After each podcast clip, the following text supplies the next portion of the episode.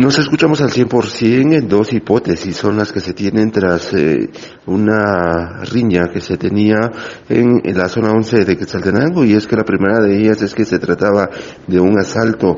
Posteriormente también se dio a conocer que podrían ser problemas entre personas conocidas y de esta manera pues eh, la población y vecinos de la zona 11 ingresó a la colonia Vistabella, se reunieron para evitar escapar eh, a estos individuos. Se tuvieron algunos intercambios de golpes, sin embargo fueron llevados hacia el eh, Hospital eh, Regional de Occidente y posteriormente puestos a disposición. Oscar Nimatú, presidente del Consejo Comunitario de Desarrollo de la Zona 11, informa al respecto. Para serle honesto, digamos en el caso que se suscitó ayer en Colonia Vistavía es un tanto confuso porque algunos dicen que es un asalto y otros dicen que es una situación, pues yo diría amorosa, fue lo que dijeron. La verdad yo no estuve presente como para que de un dato bien exacto de la situación. Sin embargo, pues sí se dieron bastantes problemas, digamos, en cuanto a la propiedad de la persona, cosa que ya tiene conocimiento la policía. Como repito, no estuve yo presente, ¿verdad?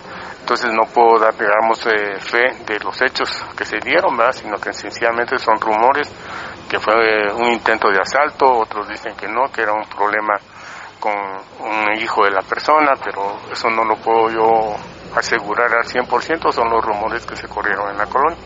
Sin embargo, pues ya la policía hizo su papel y hasta el momento pues ahí se dilucidrán los cargos a las personas ¿va? y por qué se dio la situación. Es muy importante pues, la unión de los vecinos para evitar también hechos delictivos en este por supuesto, fíjese que nosotros cabalmente ahorita que estamos acá en la gobernación ya tenemos algunas reuniones con el señor gobernador y nosotros estamos insistiendo porque no solamente es el coco de Colonia Vista Bella, sino que también son varios de los que estamos solicitando, pues esa seguridad que es importante en que Quetzaltenango. Lo estamos haciendo para que también en el municipio haya seguridad, pero obviamente que estamos viendo nuestros sectores, como ustedes saben, Colonia Vista Bella, pues es bastante vulnerable en esos aspectos. Somos siete colonias las que estamos allá y que sí estamos solicitando la presencia policíaca porque pues nos, nos preocupa esta situación.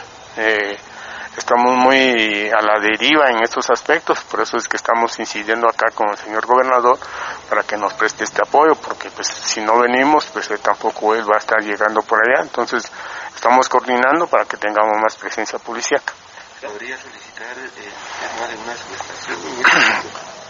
Fíjese que podría ser posible, solo que a veces nos preocupa un poco la, una subestación debido a que cuando decomisan eh, vehículos, pues no quisiéramos que allá se aglomeraran esos vehículos, ¿verdad? Porque entonces sí, se, sí sería bueno, ¿verdad? Pero sí tendríamos que platicar muy bien cuáles serían las, las condiciones de poder aperturar la una subestación, porque sí es importante, repito, son siete colonias y un cantón, y que sí meditan, eh, como se este, de seguridad en el sector. Con esa información retorno a cabina, como nos escuchamos